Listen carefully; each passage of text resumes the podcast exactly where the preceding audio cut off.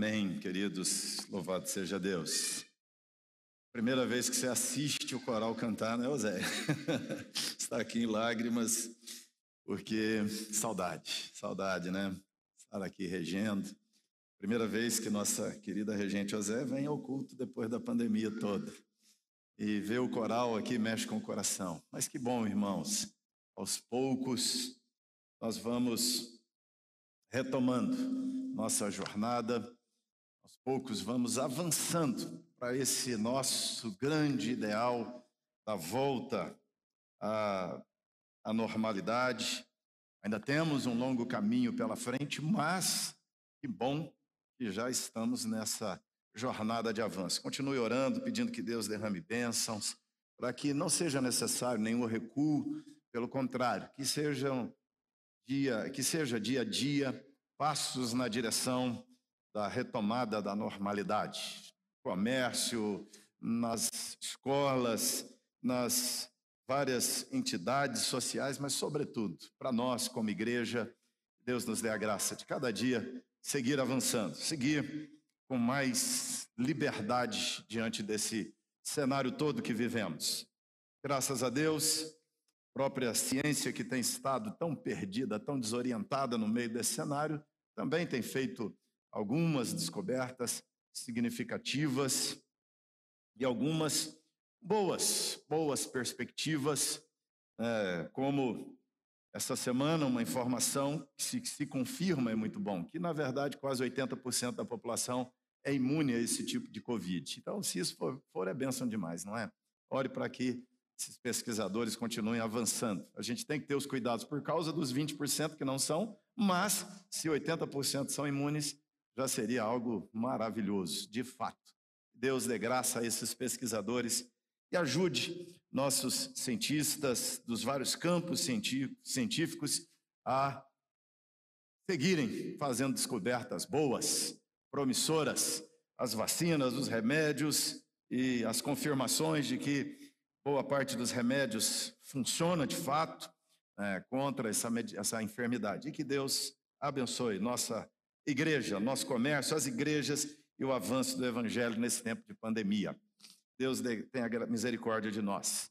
Mês nosso de pensar em missões, de pensar na obra do Senhor Deus ao redor do mundo.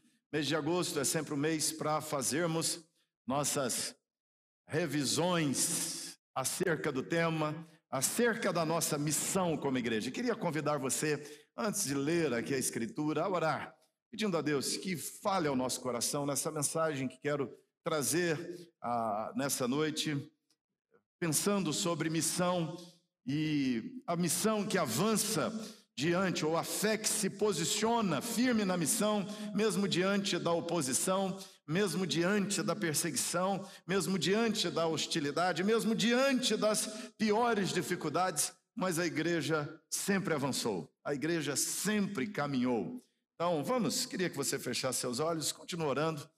É, alguns irmãos têm intercedido aí pelo Yuri, um adolescente que fez uma cirurgia complicadíssima na coluna essa semana. Recebi agora há pouco uma mensagem que ele vai mudar de quarto hoje. Locomover é um desafio grande, ore por isso. Nosso irmão Adelmo também. É, ontem mandei uma mensagem para André, a esposa, e ele respondeu. Que coisa boa. Ele infartou nesses períodos aqui de, né, de pandemia mas está hospitalizado, recuperando essa semana. Amanhã, terça, deve colocar lá um marca-passo. Ore por isso, nosso querido irmão Adelmo. E ore pelos enfermos, pelos enlutados, pelos que estão em lutas com seus negócios, empregos, os que ficaram desempregados. Deus tem misericórdia de nós e ajuda para que a tua obra continue avançando, como temos orado aqui pela igreja, por nossa denominação. Deus, oramos por esses nossos queridos irmãos que estão em lutas com a enfermidade. Ó oh Deus, aqueles queridos que estão ansiosos para estar aqui, mas não podem por causa da idade, por causa das comorbidades. Senhor, tem compaixão e visita-os e supra-os mesmo em casa, acompanhando de onde estão. Abençoa cada um que aqui está. Abençoa cada um que está conectado, acompanhando de casa. Abençoa quem acessa esse vídeo agora. E, ó oh Deus, ouve mesmo depois, não ao vivo. Fala o coração, enche o coração de alegria, de ânimo e de fé. Renova, Deus eterno, a esperança no coração. Abençoa-nos, ó Deus nesta leitura e exposição bíblica, que a unção do teu Espírito esteja sobre a minha vida para pregar, do teu povo para ouvir, e que o Senhor esteja sobre nós como igreja, para que a palavra do Senhor nos impulsione na direção da fidelidade à missão. Assim rogamos em nome de Jesus. Vamos ler, Pai, tua palavra. Ilumina nosso entendimento e fala conosco em Jesus pedimos. Abra a tua Bíblia em Atos. Esse mês de agosto, aliás, nós estamos estacionando aqui no livro de Atos para pensar nesse livro que é altamente significativo, significativo para nós, para pensar sobre igreja e missão. Atos capítulo 4, versículo 23.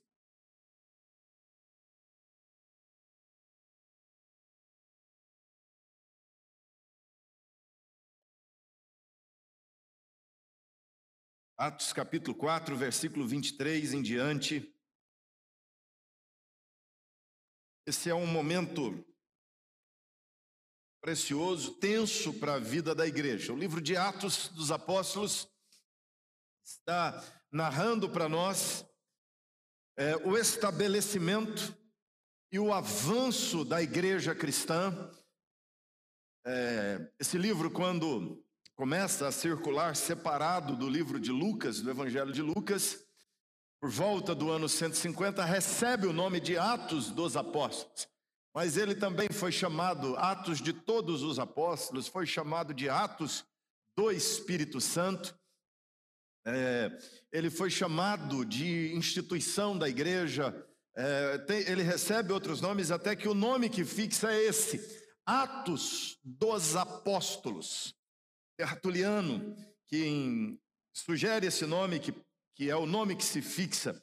Mas mais do que Atos dos Apóstolos, de fato, você tem aqui os atos do Espírito Santo sobre a igreja, você tem os atos dos apóstolos, especialmente os atos de Pedro como apóstolo, os atos de Paulo como apóstolo, ele mesmo diz, nascido fora, é, fora de tempo, e nós temos aqui também uma narrativa sobre o ministério de Estevão, nós temos aqui uma narrativa sobre o ministério de Filipe, é, então nós temos ministérios aqui que vão se expandindo, se espalhando, alguns com, men com menos versículos fazendo narrativas desses ministérios, e alguns, como de Paulo, que é aquele com o qual a narrativa de Atos se ocupa mais, porque ele é escrito por Lucas que é da comitiva de Paulo.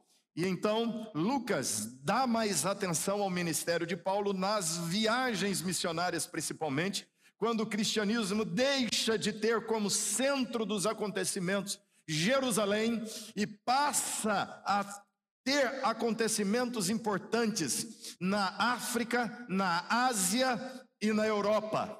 Esse evangelho que começa no livro de Atos em Jerusalém. Nós temos aqui cerca de 30 anos de história, do capítulo 1 de Atos ao capítulo 20, 28 de Atos. São 30 anos mais ou menos de história narrada para entendermos os primórdios da igreja, os primórdios do cristianismo. E o nascimento do cristianismo fala para nós sobre muitas verdades sobre o cristianismo é de vital valor ler, é ler o livro de Atos, você ler o livro de Atos todo continuamente na sua vida. Eu gosto muito de ler o livro de Atos, leio, releio. É, quando fomos fazer exegese de Atos no seminário, eu li 18 vezes assim. Ia terminar, voltava, ia terminar, voltava, ia terminava e voltava, para isso arder no coração. É um livro muito importante porque trata dos primórdios da igreja. Quando nós queremos entender a igreja, Você não vai achar uma definição melhor em livros de sociologia, em livros de antropologia. Você não achará nem mesmo em livros de teologia. Se você quer entender bem a natureza da igreja, se você quer entender bem o que somos aqui em pleno século 21, Igreja Presbiteriana do Brasil, comemorando seus 161 anos, Igreja Presbiteriana da Penha, aqui situada nesse bairro. Se, quer, se você quer entender bem o que somos, Igreja Cristã, nós precisamos ir aos primórdios, à raiz, onde nasceu, e aqui nós temos a natureza da igreja. Aqui é sempre voltar à origem. E olha só o que o texto nos diz, Atos, capítulo 4, 23 em diante. Uma vez soltos, procuraram os irmãos e lhes contaram quantas coisas lhes haviam dito os principais sacerdotes e os anciãos. Ouvindo isto, unânimes levantaram a voz a Deus e disseram: Tu, soberano Senhor, que fizeste o céu, a terra, o mar e tudo o que neles há, que disseste por intermédio do Espírito Santo, por boca de Davi, nosso pai, teu servo. Por que se enfureceram os gentios e os povos imaginaram coisas vãs? Levantaram-se os reis da terra e as autoridades e se ajuntaram a uma contra o Senhor e contra o seu ungido, porque verdadeiramente se ajuntaram nesta cidade, Jerusalém, contra o teu santo servo Jesus, ao qual ungiste Herodes e Pôncio Pilatos, com gentios e gente de Israel, para fazerem tudo o que a tua mão e o teu propósito predeterminaram. Agora, Senhor, olha para as suas ameaças e concede aos teus servos que anunciem com toda intrepidez a tua palavra, enquanto estendes a mão para fazer curas, sinais e prodígios por intermédio do nome do teu santo servo Jesus. Tendo eles orado, o que aconteceu? tremeu o lugar onde estavam reunidos. Todos ficaram cheios do Espírito Santo e com intrepidez anunciavam a palavra de Deus. Até aqui. Quando o texto diz que eles, é, uma vez soltos, procuraram os irmãos, é uma continuação da narrativa do que aconteceu antes. O que aconteceu antes, é sempre bom entender o que houve antes. Pedro e João iam para o templo, se você voltar lá atrás, a trama toda vai começar no capítulo 3. Eles iam para a oração da hora nona, era uma oração no meio da tarde. Eles vão para aquele momento de oração. A igreja cristã parece ter seguido a rotina do judeu de orar três vezes ao dia, três horários de oração no templo todos os dias, e eles indo para aquele horário de oração, Pedro e João passam e tem um moço que tem uma paralisia nas pernas, assentado à porta do templo pedindo esmolas, e quando eles passam, aquele moço pede dinheiro a eles, e Pedro e João dizendo aquele homem: Não temos ouro nem prata, o que temos nós te damos, e eles ordenam que, em nome de Jesus, o Nazareno, aquele moço se levantasse e andasse, e aquilo de fato acontece. Aquele moço já havia estado ali, participado de vários eventos, vários cultos, várias reuniões, mas naquele momento Deus resolve curá-lo através de Pedro e João. O moço, diz o texto, dá um salto e entra para o templo pulando, festejando, participa daquela oração da hora nona, e quando ele entra no templo, aquilo gera uma comoção geral dos cristãos que estão ali, dos gentios que estão ali no templo, aquilo gera um espanto naquelas pessoas e eles estavam acostumados com aquele moço há anos à porta do templo, paralítico, e agora ele está até sendo meio irreverente, pulando dentro do templo, furando a ordem deles, e eles se assustam com aquilo. A notícia corre e começa a chegar gente de todo lado naquele templo, e o templo está lotado de pessoas. O texto diz que naquele dia, por causa disso, o número de discípulos subiu para quase 5 mil pessoas. É, é, o número aqui salta para cerca de 5 mil homens, aliás, não é nem pessoas, são 5 mil homens, ou seja, só o PH da igreja tinha 5 mil homens, imagina o tamanho da SAF. É. São 5 mil homens. Aqui, homens significa aqueles capazes de ir à guerra, fora crianças e mulheres. Então, a igreja reúne uma multidão enorme, e isso começa a incomodar as autoridades, e Pedro e João estão no templo ensinando, pregando, e as autoridades, a polícia do templo chega e prende Pedro e João. E o texto vai nos dizer que eles estavam pregando, estavam anunciando o Evangelho, pregando em Jesus a ressurreição dos mortos. Isso é o motivo da reprovação, é o, o que se registra no BO, que é feito ali no templo naquela hora. E Pedro e João, que estavam pregando, saem, na nossa forma de dizer, algemados, amarrados e são levados para julgamento.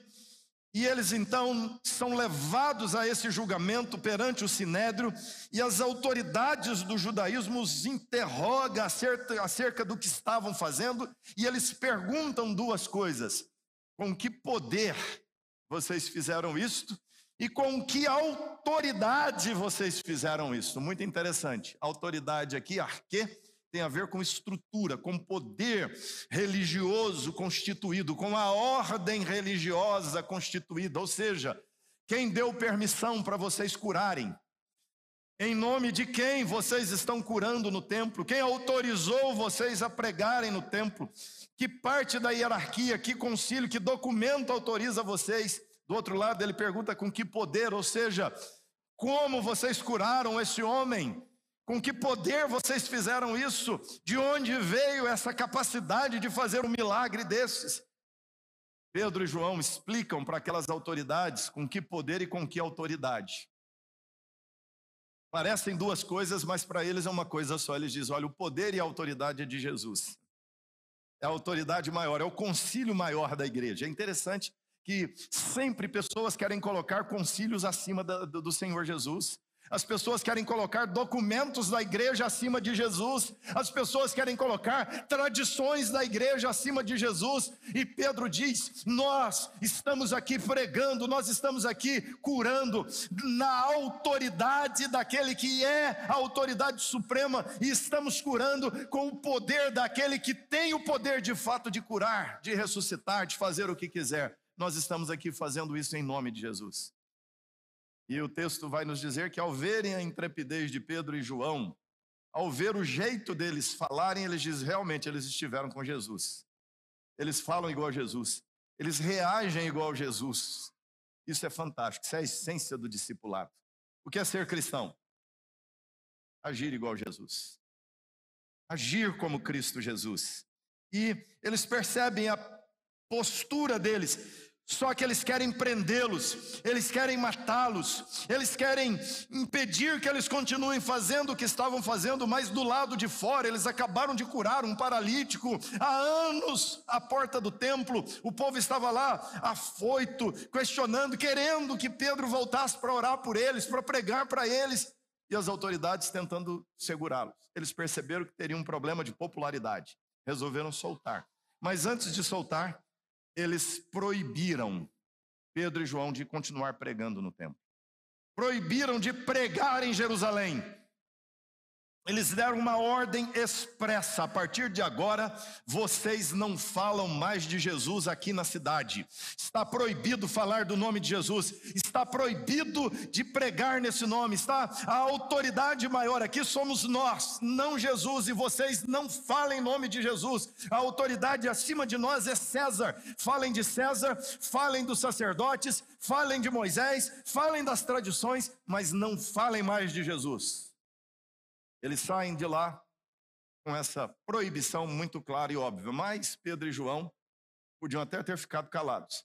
Mas eles olham para as autoridades e dizem assim: como nós vamos deixar de falar? das coisas que nós temos visto e ouvido. Como vamos deixar de falar do que temos experimentado, de milagre, de intervenção de Deus? Não dá. E eles estão dizendo para as autoridades: nós continuaremos a pregar, nós continuaremos a cumprir a missão. E é o que eles de fato vão fazer. Saem de lá e vão direto para onde os irmãos estão reunidos.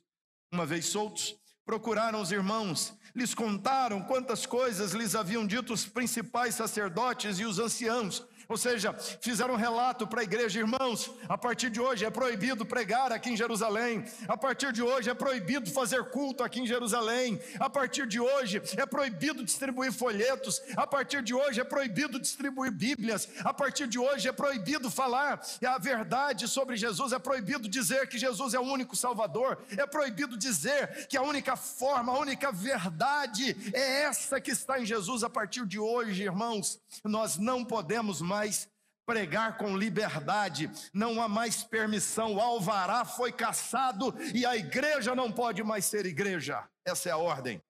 O que os irmãos fazem?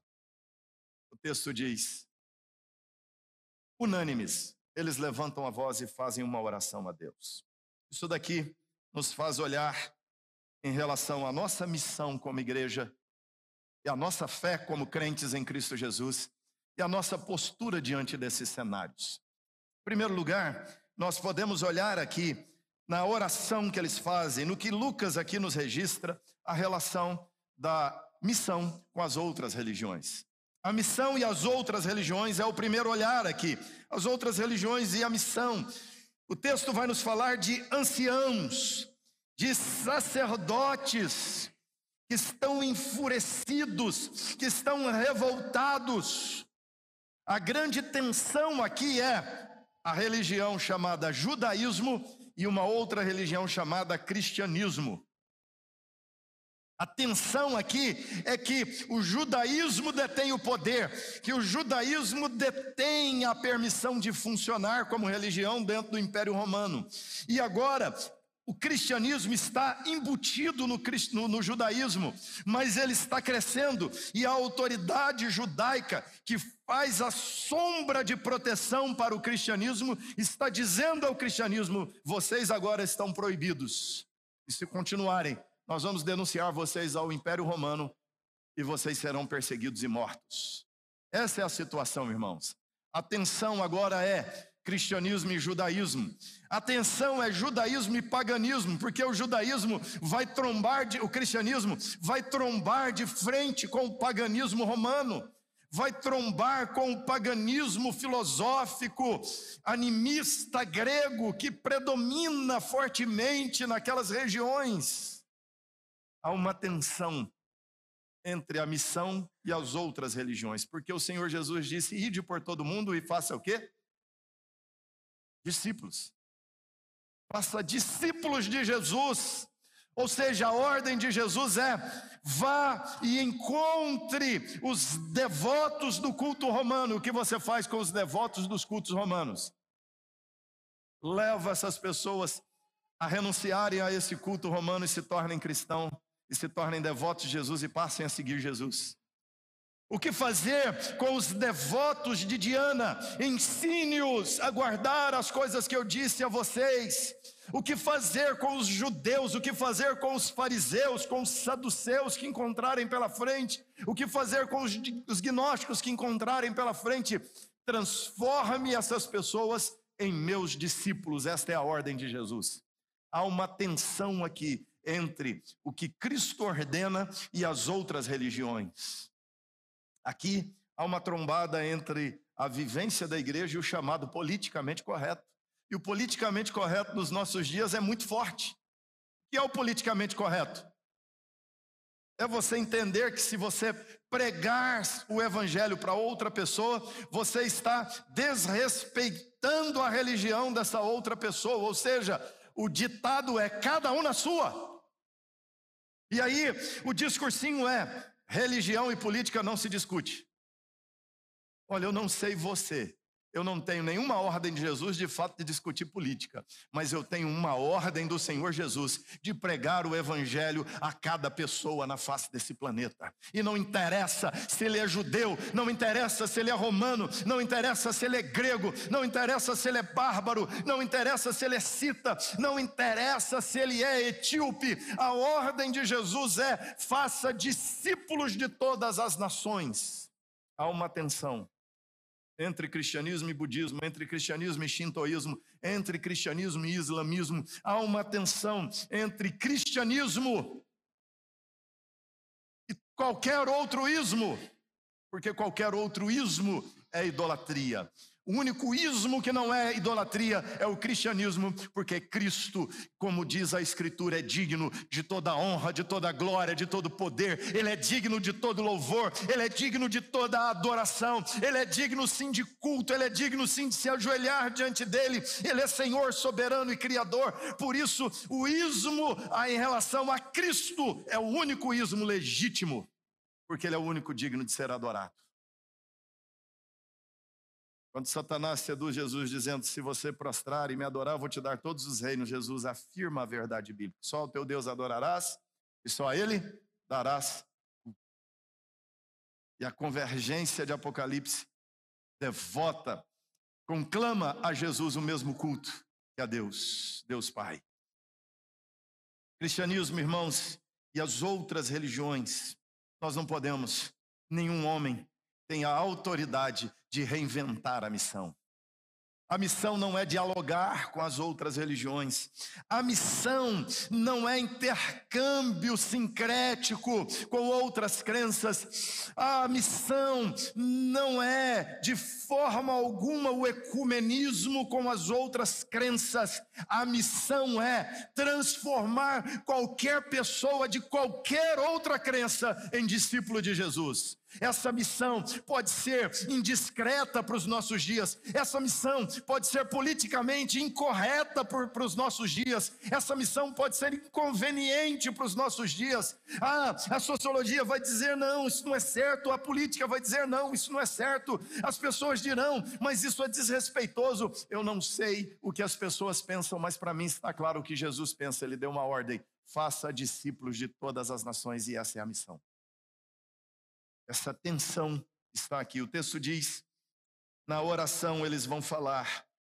Se reuniram, se ajuntaram, sacerdotes, os líderes do judaísmo, quando o texto vai nos falar dessas pessoas reunidas, dessas pessoas unidas contra a proclamação do evangelho, se você olhar o versículo 23, vai dizer: os principais sacerdotes e anciãos, eles são os líderes da outra religião que estão dizendo a eles: respeitem nosso território. Aqui em Jerusalém, as pessoas são adeptas do judaísmo, não preguem o Cristo de vocês aqui, respeitem a nossa religião. Aqui cabe duas religiões, o judaísmo e o romanismo, porque Roma nos domina e permite o judaísmo. Cristianismo aqui é proibido e eles afirmam essa proibição Pedro e João dizem: Nós continuaremos pregando. A comunicação para a igreja é essa, e a reação da igreja é pregar o evangelho. Porque a ordem maior é a ordem de Jesus. As outras religiões e a missão continua sendo desafio para nós. Pregar em território muçulmano, pregar a povos indígenas remotos, os antropólogos arrepiam o cabelo porque eles querem os indígenas, eles querem os nativos de vários povos vivendo nesse zoológico aberto, como exposição para que sejam olhados ali. Não perguntam para aqueles cidadãos lá o que eles de fato querem, se eles querem viver na selva ou se eles querem o mesmo direito que nós temos à internet, à cultura, à informação, à educação, a saneamento básico, a bom remédio, a boa estrutura. Mas não, eles querem, eles se sentem donos proprietários daqueles povos e nem mesmo o evangelho na cabeça de muitos pode ser levado a, a esses povos e eles dizem é um sacrilégio levar o evangelho a essas pessoas. A mesma tensão, irmãos. Estamos diante dela em pleno século 21. Ela está lá na raiz, na origem. Sacerdotes e anciãos são os líderes religiosos judaicos, tentando se impor sobre o mandato missionário do cristianismo, mas nós temos os cristãos reagindo a isso e não aceitando essa imposição externa. E o cristianismo autêntico, o cristianismo verdadeiro, o cristianismo fiel, o cristianismo fervoroso, o cristianismo ligado a Cristo não se encurva a nenhuma outra autoridade religiosa a não ser ao Rei dos Reis, Senhor dos Senhores, que é Cristo Jesus. Essa é a autoridade suprema no, no cristianismo. Essa é a autoridade maior no cristianismo. Se, a, é, se o teu pastor disser que você não pode pregar, desobedeça teu pastor. Se um concílio da igreja disser que ela não deve mais pregar, desobedeça o concílio, porque a ordem de Jesus é pregue. Não interessa os posicionamentos religiosos, interessa a ordem de Jesus. Interessa o que o Senhor ordenou. Segundo lugar, esse texto vai nos falar sobre a sociedade e a missão. As outras religiões e a missão, a sociedade e a missão. Essa é uma outra tensão fortíssima. A convenção social, a cultura local, o sistema de vida do lugar aonde estamos. Eles estão dentro de uma cidade chamada Jerusalém. A parte interna de Jerusalém caberia ali no entorno da cidade torno de 40, 50 mil pessoas, mas o ao redor da cidade, muito mais gente. E Jerusalém era uma cidade central para o judaísmo. Em alguns, alguns períodos de festa chegava a ter um milhão de habitantes. Em outros períodos, menos, porque eles eram peregrinos, os judeus que vinham de toda parte para fazer as celebrações.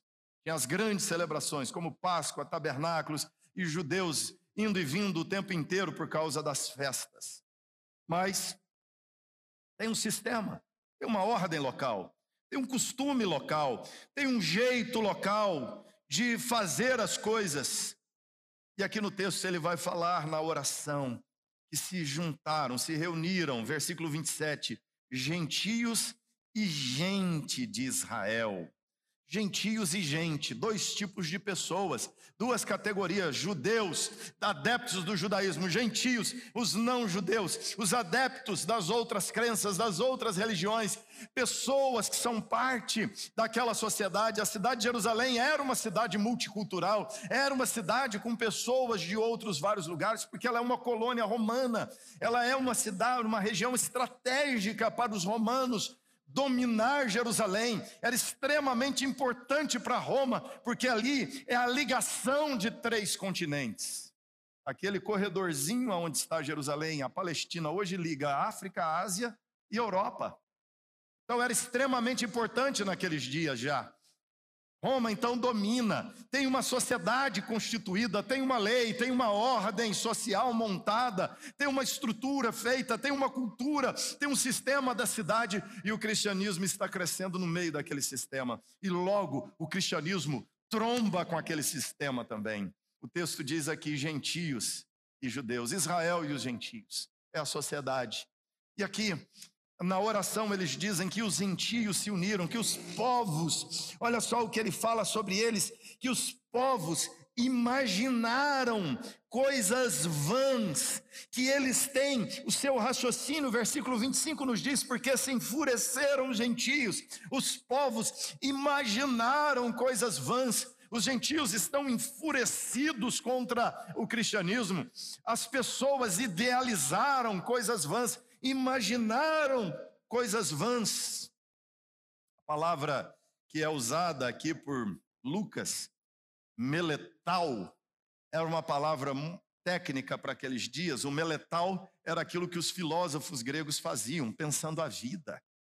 Aristóteles falando sobre república, Sócrates falando sobre o conceito da eternidade. Você vai ter os vários pensadores gregos, os vários pensadores romanos, você vai ter os vários escritores, você vai ter as várias narrativas da história construída pelos historiadores judaicos. Você tem a história narrada por Homero, que era extremamente importante nesse contexto. Você tem toda uma ciência, você tem todo um conjunto de informações, você tem todo uma, um conjunto de livros, uma biblioteca biblioteca, você tem uma sociedade com suas concepções, com suas ideias. Essa sociedade tem definição sobre a vida, tem definição sobre religião, sobre política, sobre economia. Essa sociedade tem definição sobre moral, sobre ética, e o cristianismo cresce nesse meio, mas na oração eles dizem: que nas meditações, que nas reflexões das civilizações, das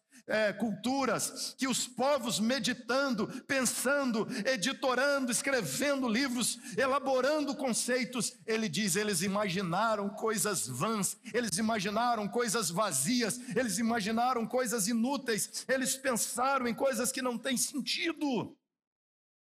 Imaginar significa aqui inventar, as ponderações meditativas dos intelectuais da época. Que oração atrevida é essa, né? Porque eles chamam tudo isso de vão, de vazio, de sem sentido. Porque é em nome dessa razão, é em nome desse raciocínio, é o nome dessa compreensão da vida, é em nome dessa estrutura social, desse sistema que eles estão dizendo: o cristianismo não cabe aqui, então calem a boca, parem de pregar. Mas na oração eles estão dizendo: os gentios se enfureceram e os povos imaginaram coisas vãs, os povos elocubraram coisas vãs, os povos escreveram coisas vãs, os povos registraram, concluíram coisas vãs. As conclusões, que por vezes não comportam o cristianismo. Essa é uma luta, essa é uma tensão. Cristianismo e sociedade, irmãos, prestem atenção nisso. Nós estamos vivendo novamente um aumento da temperatura da tensão cristianismo e sociedade hoje. Não há espaço para muitos conceitos essenciais do cristianismo, como, por exemplo, a definição de pecado.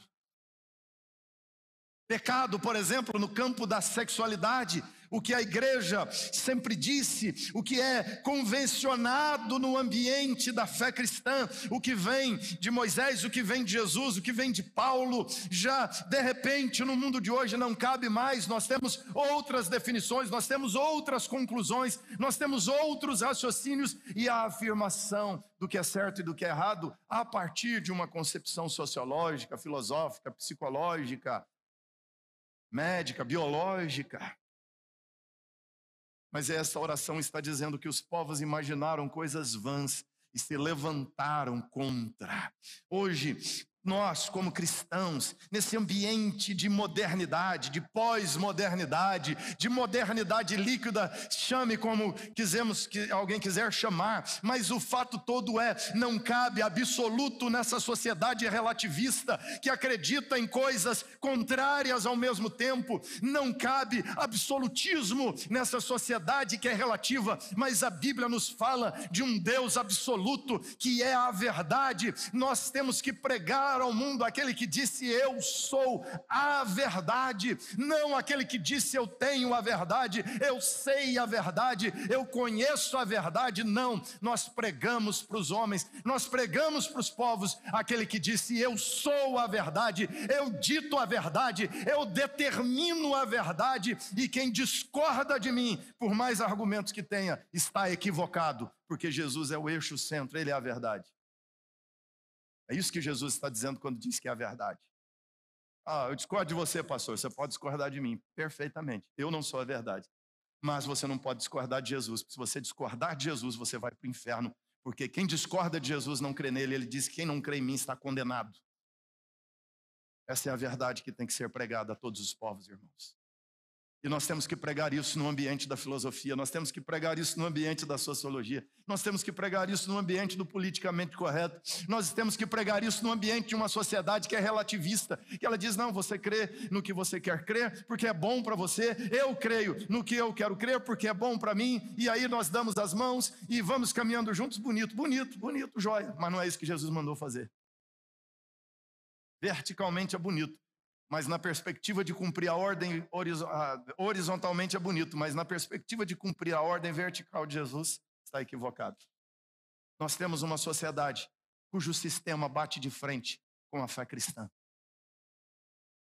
Nós temos um espírito do século o secularismo que acha que tem todas as respostas, que acha que tem todas as soluções, que acha que sabe o que é verdade e que, em nome de sua evolução científica, em nome do seu cientificismo, ele pode afirmar sobre todas as coisas, ele pode dizer o que é verdade em direito, ele pode dizer o que é verdade sobre fé, ele pode dizer o que é verdade sobre crença. Basta você olhar, queridos, você vai no mercado, procura a quantidade de livros de ateus dizendo o que é verdade sobre a Bíblia.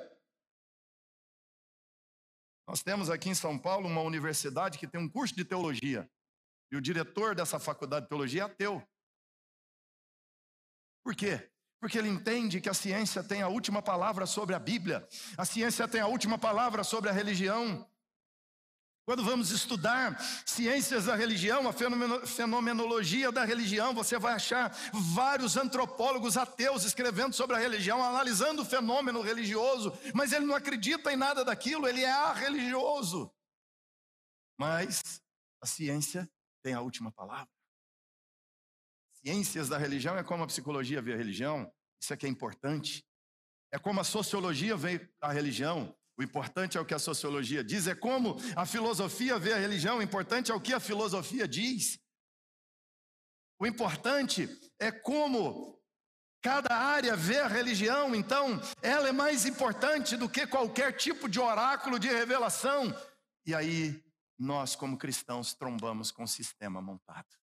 Por isso, meu querido irmão, minha querida irmã, se torna cada vez mais difícil ser um crente legítimo, autêntico nesse mundo, porque esse mundo aplaude qualquer cristão que traia os ideais do cristianismo, mas essa sociedade critica qualquer um que siga, arrisca os ideais do cristianismo. E Jesus havia dito lá atrás: "O mundo vos odiará quando vocês pregarem o que eu prego, como odiou a mim, irá odiar vocês também." mas nós nos acostumamos com uma sociedade muito mais influenciada com o pensamento cristão. Nós acostumamos numa sociedade onde nós tínhamos um cristão frouxo, um cristão sem cor, um cristão sem identidade, mas que não perseguia. Agora nós vivemos numa sociedade onde até mesmo cristãos estão confusos na sua identidade e não aceitam o cristianismo verdadeiro e até perseguem.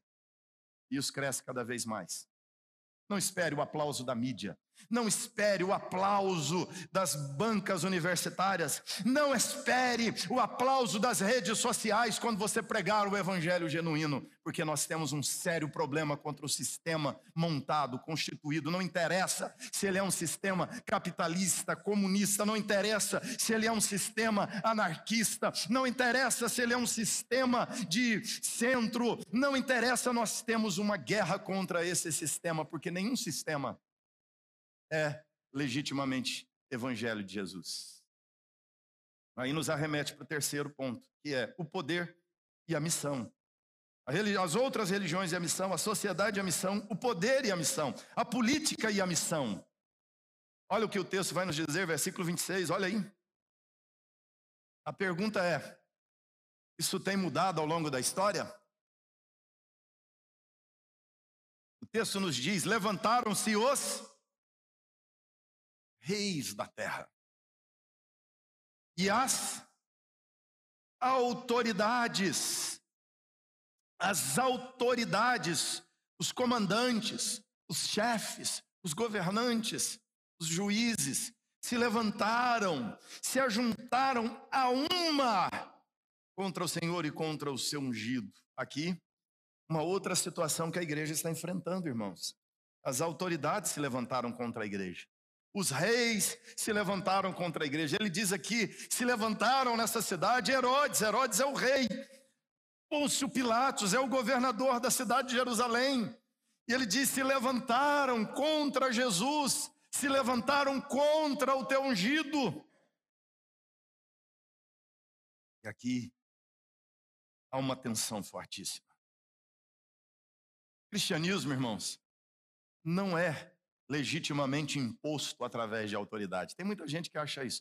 Vamos eleger um presidente que seja crente e ele vai votar um projeto de lei e vai mandar esse projeto de lei para um Congresso Federal onde a maioria é crente e que vai votar a mesma lei, que vai ser aprovada no Senado com a maioria cristã, e aquela lei vai ser imposta, e nós vamos obrigar as pessoas da nossa nação a serem todas elas cristãos, protestantes, reformados, eles serão falsos cristãos.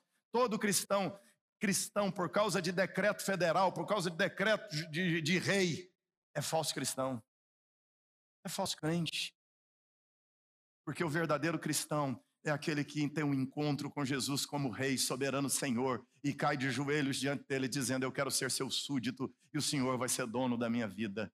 E ele entrega seu coração a esse Rei, ele aprende a amar esse Rei e se rende a ele. Esse é o verdadeiro cristão, que nasce de novo e vai viver uma nova vida pertence a um novo reino, que, como disse Jesus a Pilatos, quando Pilatos está preocupado com a sua cadeira, Pilatos está preocupado com o seu trono, Herodes, que está lá preocupado com o seu trono de rei, que é um representante de César, está preocupado com Jesus, se Jesus vai subverter César, e ele pergunta para Jesus: Você é rei? Jesus vira para ele e diz: Você diz que eu sou. E Jesus pergunta: Você pergunta porque você está curioso ou porque alguém colocou essa pergunta na sua boca? Pilatos fica, não, é você que está dizendo aqui e tal. Aí ele tenta remendar a coisa. Aí Jesus vira para Pilatos e fala do seu reino. Ele diz, ah, então você é rei. Jesus diz, eu sou. Meu reino não é desse mundo. Jesus diz, Pilatos, eu não quero a tua cadeira. Pilatos, eu não quero a cadeira de Herodes. Pilatos, eu não quero a cadeira de César. Porque eu já tenho uma cadeira muito acima da cadeira de César. Ele diz, Pilatos, você não seria autoridade se alguém não tivesse conferido a você autoridade. Pilatos, você precisava entender uma coisa: que você está diante daquele que delegou, que deu autoridade aos homens para governar os homens. Você está diante daquele que derruba reis. Você está diante daquele que derruba exércitos. Você está diante daquele que destrona governantes. Você está diante daquele que espalha nações. Pilatos não sabia disso. Nós temos o problema, irmãos. O poder constituído não fará a missão.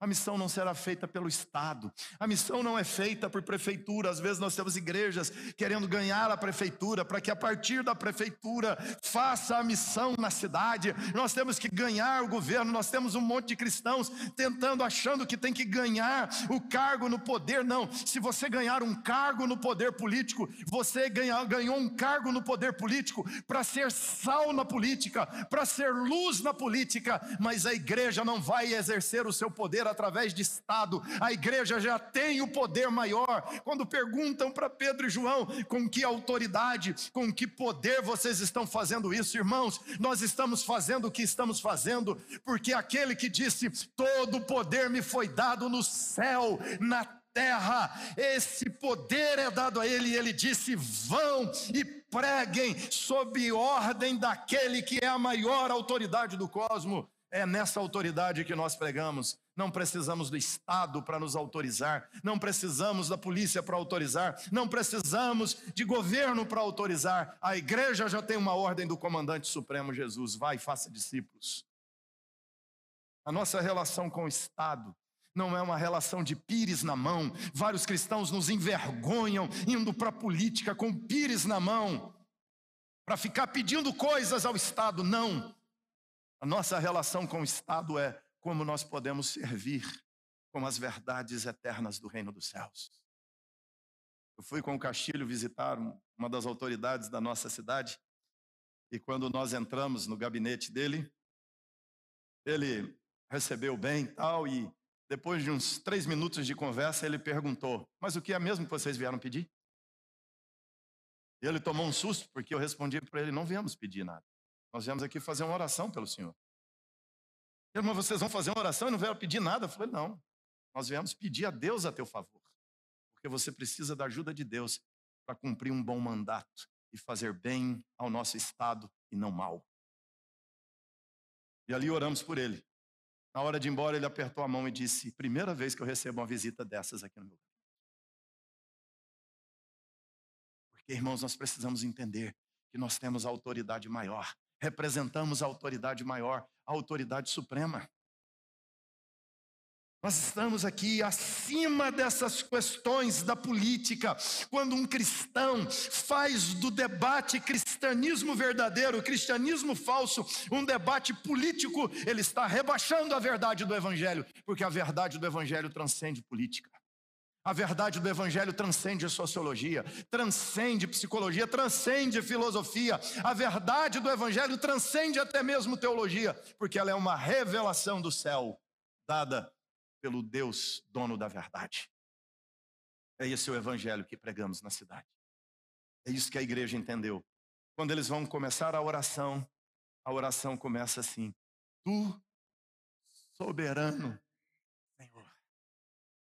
eles acabaram de receber uma ordem dos soberanos da terra, de que estavam proibidos de pregar. E eles elevam uma oração a Deus dizendo: Tu, soberano, que criaste, que fizeste céu, a terra. Pronto, já pode acabar a oração. Está preocupado com governantes? Você está preocupado com, com quem governa? Você está preocupado com o presidente, você está preocupado com o deputado, você está adoecendo a alma por causa de governantes terrenos, você está deprimido, ansioso, ansiosa, revoltada, preocupado com governantes terrenos. Eleve uma oração a Deus dizendo: Tu, soberano Senhor, Criador do céu e da terra, enche a alma de paz. Esse é o governante supremo. Eles oram assim a Deus. É assim a igreja levanta essa oração e vão dizer, porque disseste por intermédio do Espírito Santo, teu servo, e aí vai falando o que Deus disse. Quarto e último lugar para fecharmos, Deus e a missão da igreja. Nós temos aqui as outras religiões e a missão. Nós temos aqui a sociedade e a missão. Nós temos aqui as autoridades, os governos, o poder humano e a missão, o poder terreno e a missão. Nós temos a quarta área aqui para refletir sobre ela, que é Deus e a missão. Quando eles se dirigem a Deus, eles estão olhando para Deus em relação à missão, e aqui é o eixo da missão. Aqui é a base da missão, irmãos, Deus. Quando eles oram aqui, eles não dizem assim, Senhor, olha agora e eles se levantaram, versículo 26, se levantaram os reis, as autoridades, se ajuntaram a uma contra a igreja. É muito engraçado isso, porque algumas vezes nós vemos crentes achando que eles têm que defender a igreja. Porque a igreja precisa ser protegida contra as autoridades que querem perseguir, contra os ideologistas que querem perseguir a igreja. Nós temos que defender o evangelho, defender a igreja, defender o nome de Jesus. Nós temos que defender Jesus. Nós temos que proteger Jesus, senão coitado, ele vai ser morto, ele vai ser esmagado pela multidão, ele vai ser massacrado no avanço do evangelho no mundo. Nós temos que defender a igreja, senão ela vai acabar no mundo, irmãos, isso não é verdade. Nós precisamos entender a missão a partir de Deus. Nós precisamos compreender o Evangelho olhando a partir de Deus. É isso que eles fazem aqui. Eles dizem: Senhor, se levantaram a uma, não contra a igreja. Nós achamos que é contra a igreja. Não é contra a igreja. Quando o cidadão manda para o Congresso uma, um projeto de lei que vai proibir pregar. Tem um projeto de lei maluco que entrou há um tempo atrás, foi barrado, mas vira e mexe está lá é um projeto de lei que, se ele for aprovado, nós temos que fazer uma revisão da Bíblia. E aonde a Bíblia condena certas práticas, a Bíblia tem que ser mudada. A Bíblia teria que se sujeitar à lei. Ou ela vira, ela vira um livro proibido no formato em que está, ou ela se adequa, ela é reeditada e essas correções, segundo eles, são feitas. Porque a Bíblia é um livro homofóbico. Porque a Bíblia é um livro machista. Porque a Bíblia é um livro antiquado. A Bíblia teria que ser adaptada, segundo esse projeto de lei. Ele mexe, ele vai lá, volta, cai, volta, cai, mas um dia pode passar. E o dia que passar? O que, é que você vai fazer? Aceitar a Bíblia revisada? Numa perspectiva politicamente correta? Ou você vai carregar a mesma Bíblia e vai ler a mesma Bíblia Quando, como aconteceu nos dias de Daniel, que foi proibido pedir qualquer coisa a outro Deus que não fosse ao Deus imperador, Daniel então abre a janela da sua varanda, ajoelha-se e ora diante da cidade inteira, e ele é denunciado e preso. Ah, Daniel podia orar de janela fechada. Ele disse: Não, não vou orar de janela fechada, vou orar de janela aberta. Porque Daniel está entendendo o seu papel em Babilônia a partir Deus.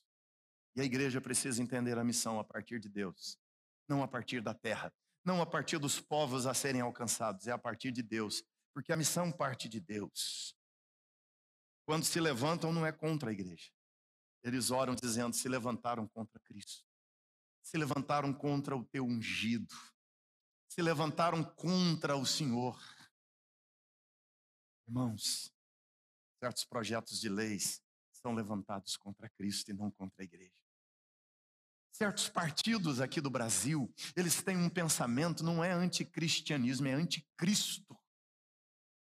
Certas pessoas, certos pensadores da nossa nação, certos legisladores da nossa nação, certos julgadores da nossa nação, eles têm um pensamento contrário, mas não é contra a igreja, é contra Cristo. Eles podem até achar que é contra a igreja, mas você não pode, você tem que saber que é contra contra Cristo, é contra o ungido de Jesus, é, de Deus, é contra o ungido. Mas também não podemos nos assustar. Versículo 28.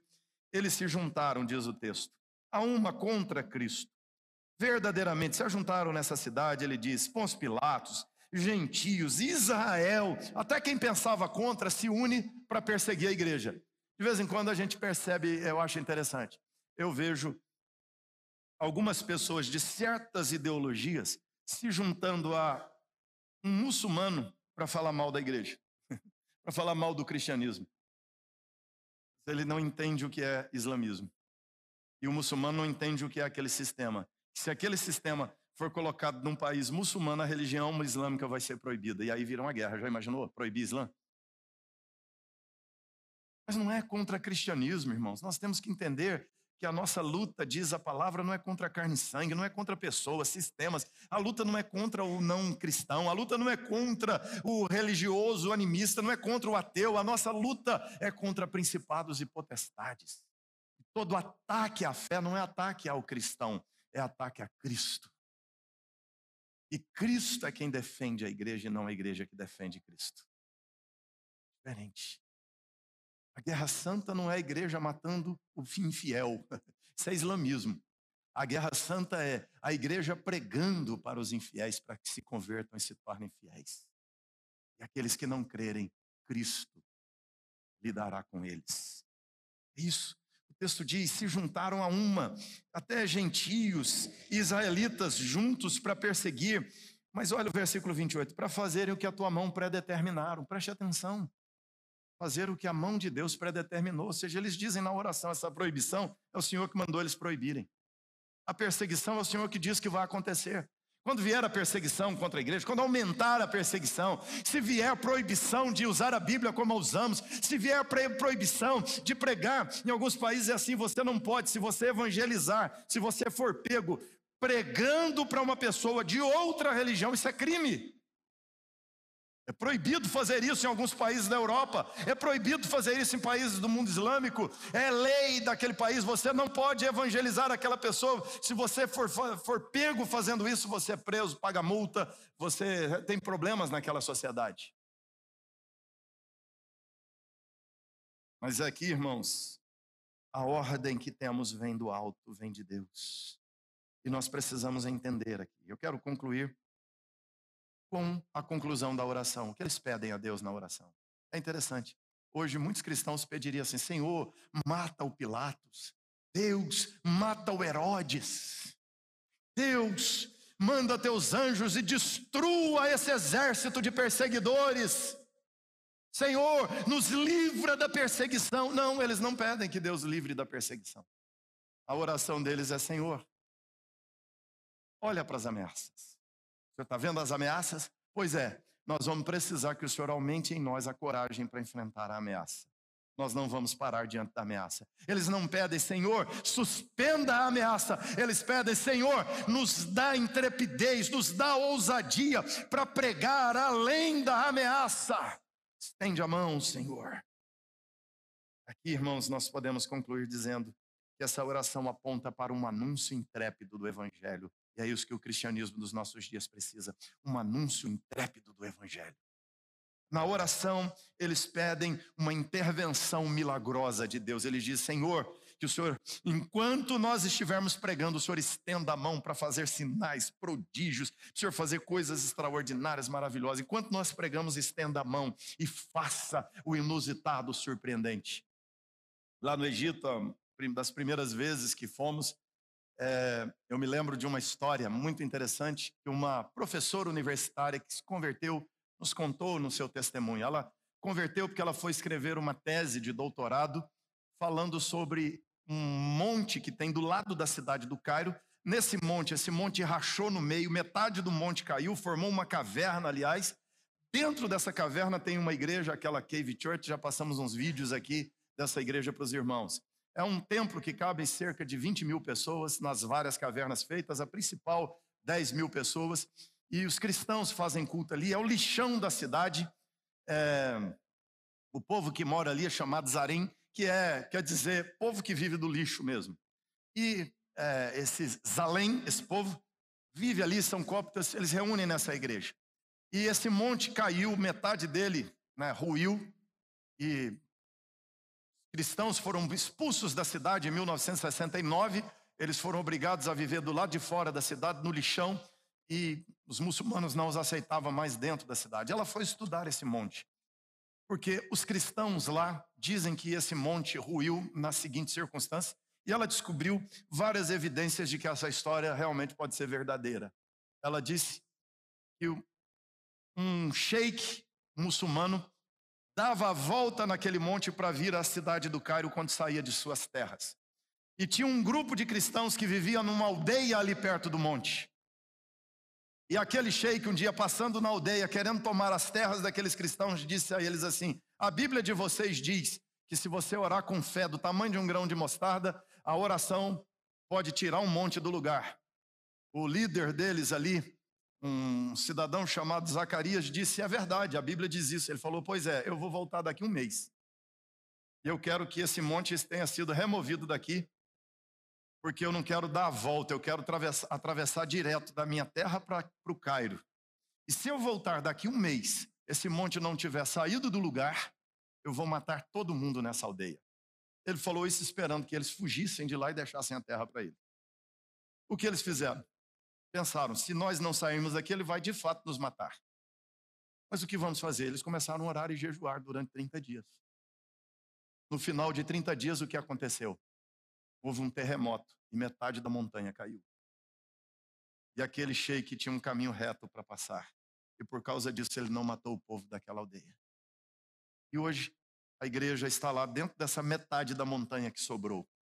E os muçulmanos dizem: isso é uma lenda dos cristãos.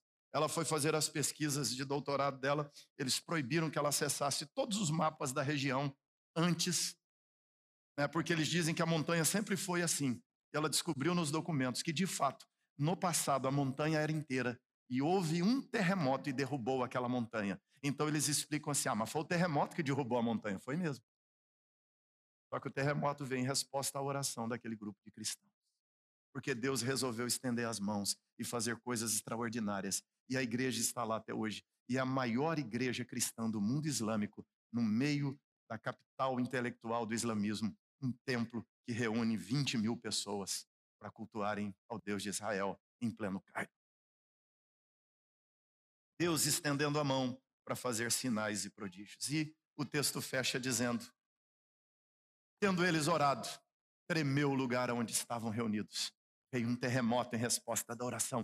Todos ficaram cheios do Espírito Santo e pregavam o Evangelho com intrepidez. Sabe por quê? Tem cristãos que não pregam o Evangelho porque estão cheios de medo, estão cheios de preocupação, estão cheios de pavor, estão apáticos, anêmicos, fragilizados, porque estão cheios de trabalho, estão cheios de lazer, estão cheios de inquietações desse mundo presente. Mas, meus irmãos, a igreja igreja avança quando ela está cheia de crentes cheios do Espírito Santo. Crentes cheios do Espírito Santo estão cheios de poder. O Espírito Santo ocupando cada área da minha vida, cada espaço da minha mente, a área da sexualidade, a área do dinheiro, a área do trabalho, a área da família, a área das emoções, a área do medo da mente, a área da alegria, a área da tristeza. O Espírito Santo enchendo tudo que sou, tudo que me pertence e transbordando da minha minha vida, eu, como cheio do Espírito Santo, com certeza pregarei o Evangelho. Por que, que cristão que não prega? Porque está vazio do, do Espírito Santo e cheio de outras coisas, cheio do ego, cheio de vontade de aparecer, aí faz barulho no culto e não prega para ninguém lá fora.